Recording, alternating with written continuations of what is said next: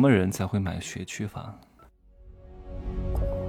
没有事实，没有真相，只有认知，而认知才是无限接近真相背后的真相的唯一路径。哈喽，大家好，我是真奇学长哈，今天呢来讲一讲学区房的问题。先问各位一个问题，请问学区房谁会买？嗯，穷人、中产还是富人？啊，我在朋友圈刚刚发了一个表，就是中国各大阶层的年均收入以及他们的占比，各位可可以好好去看一看，别觉得现在挣钱有多容易，不容易的。在北京这样的大城市，年收入五十万以上的也只占到人口的百分之六，而且可能还有点水分啊，还抬高了，真实情况也没有百分之六。那在那些二三线城市，可能两三百个人当中也只有一个人。年收入能够破五十万，我可能都说多了。我为什么今天要讲这个学区房的问题啊？因为今天早上有一个学员，他问了我。当然各位不要来问我哈，因为他把我全套课都买了，而且自身实力非常不错，在一个强二线城市开了一个工厂啊，还是不错的。只不过现在做工厂呢，属于重资产行业，确实。稍有不慎，很可能就会是负债。他问了我第一个问题是什么？他说：“真奇学长，请问有中介带我去买的这个新房，我如果绕开中介，直接去暗场，就是去售楼铺买，会不会便宜一点？不会，不可能。如果这样子搞的话，诚信何在？还有哪一家中介愿意把客人带到这个楼盘去呢？对吧？就算你耍了一些小聪明，说，哼，我第一次找中介带我去看，然后呢，看好了之后呢？”我下次偷偷的去，然后直接找售楼部的经理说：“啊，你看你们把那个原来给中介费的那个六万块钱，现在的不用给了啊，就是你让利给我三万，你们还能挣三万？不可能的。只要你进去过一次，有人脸识别系统的，你下一次再进，哪怕你没有跟中介去，也依旧会把你和上一次带你去的那个中介锁定在一块儿的，明白吗？而且我再跟各位讲个事情。”什么样的盘需要中介去带？嗯，你想过没有？车接车送大长腿美女，全程指导，什么样的盘啊？自己去思考。那些网红盘，那些特别畅销的盘，地段特别好的盘，请问会有中介带你去带看吗？请问会有大长腿美女接待你吗？不会的，都是老妇女接待你，对吧？甚至是随便一个工作人员给你收纸。根本就不会搞这么多噱头的，因为根本不愁卖，懂吗？自行去分析。各位今天都赚到了，真的。本来是回答那个买了全套课的学员的问题啊，我今天就分享一下。他问了我第二个问题，他说：“真奇学长，我还想买一个大平层学区房，六百万啊，为了孩子上学用，好吗？”我说：“学区房的概念啊，以后能不能维持？”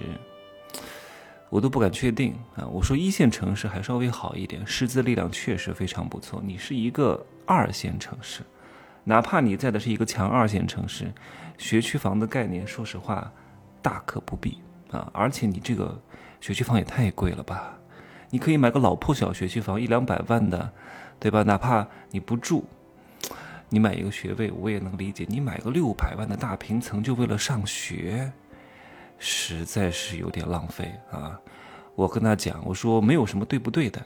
如果你买的这个六百万的房子呢，占你的总资产不超过十分之一，那你就买，无关痛痒的啊，就纯当消费了。我说了，你看深圳湾的那个，就深圳湾一号，一亿以上的公寓啊，还有很多成都一千万以上的公寓，请问是谁买？嗯，买了之后有投资作用吗？没有什么投资作用的，租售比也不高的。对吧？就像去卖，交这个叫交易的二手税费，对于这种商业性质的土地来说是非常之高的。所以这种高价的公寓楼盘，其实都是富人的投资呃消费品，根本就不是投资品。啊，我说如果你真的不差钱，那你可以买。但我觉得可能你也没有那么多钱吧。我给你一个建议啊。与其你花六百万买一个大平层带学区的概念，你要知道这六百万的房产在二线城市能涨多少啊？都不见得能涨的。你每年的持有成本、你的资金成本，还有未来有可能下跌的风险，你都要算进去。如果这个房子每年不涨百分之十，你就是亏的，对吧？而且学区的概念在二线城市来说，我觉得没有那么重要啊。你有这个钱，你还不把这个钱省下来？你花一百万把你的孩子送去私立院校，不更好吗？私立院校、国际学校都很好。你想想看哈，平均的这个国际学校的学费是多少？十一万六一年，北上广深稍微贵一点，那北京大概是十七万，上海大概是十六万，广州大概是十五万，深圳大概是十四五万左右，对吧？这是一线城市，那种二线城市平均也就是，不管是公立学校的国际部，还是这种民办的国际学校，也就是十多万一年。而且通常呢，也不是说从小学就有的，很多都是只有初中部和高中部。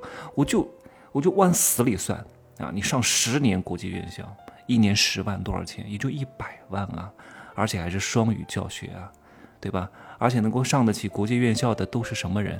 都是富人或者是外籍子女去上，是不是？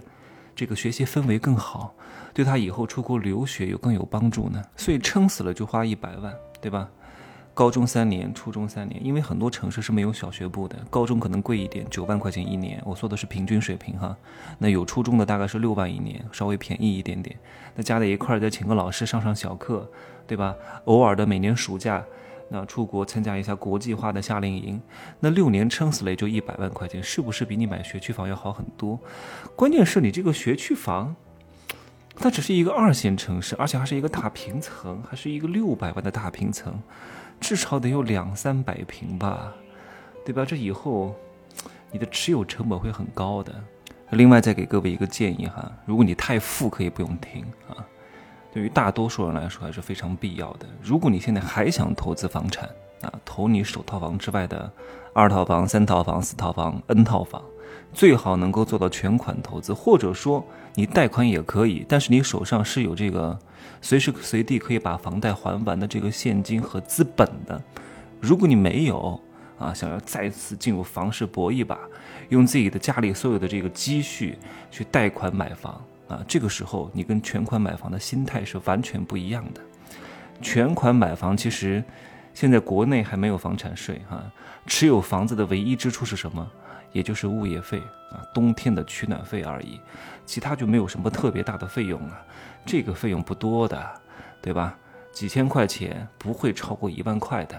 你再怎么弄，送送外卖，对吧？失业了，开个滴滴都是可以覆盖掉的。但是如果你是贷款买房的话，你要是被裁员了，或者是你的生意的现金流出现了问题，你是很难保持一个好的心态的。这个时候对你来说是一个巨大的考验，因为你的房贷不会因为你失业就给你减免的。你就算是残废了、眼瞎了，房贷依旧是要还的。而且你要想清楚，现在想要持续性的赚钱有多难，对吧？如果你不具备这个实力，我建议你暂时停下，去投机炒房的这个意图啊，不然的话到后来亏的底裤都没有了。好吧，今天就这样说吧。啊，各位捂好自己的钱包啊，不要被别人骗了感情又骗了钱。再见。